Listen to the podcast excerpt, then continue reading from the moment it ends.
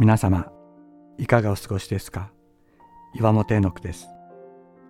今日も366日元気が出る聖書の言葉から聖書のメッセージをお届けします。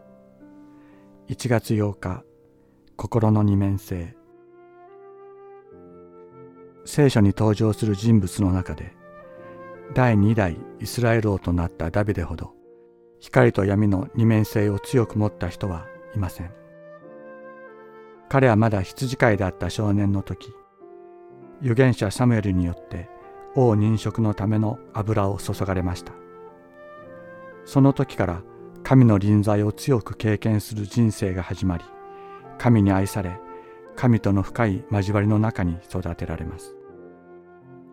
嫉妬するサウル王に命を狙われる逃亡生活の中にあっても低められ癒しめられる自分と共にいて支え守ってくださる神の光に照らされる経験を深めていきます。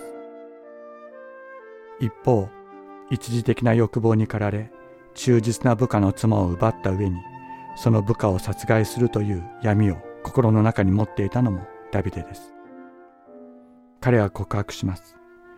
私が黙っていた時私の骨は疲れきり私は一日中うめきました。私は自分の罪をあなたに知らせ自分の咎を隠しませんでした。するとあなたは私の罪の咎めを許してくださいました。あなたは私の隠れ家です。詩編32編より。誰でも二面性を持っています。その家に苦しみます。私もそうです。しかし神は二面性を持ったままの私たちを愛し、招いてくださっている。神が罪をお示しになるのは私たちを滅ぼすためではなく私たちを救うためです。二面性を持ったものを救おうとしておられるのです。心の闇を神に見ていただきましょう。闇を光で満たすお方がおられるのですから。誠にあなたは私の灯火を灯されます。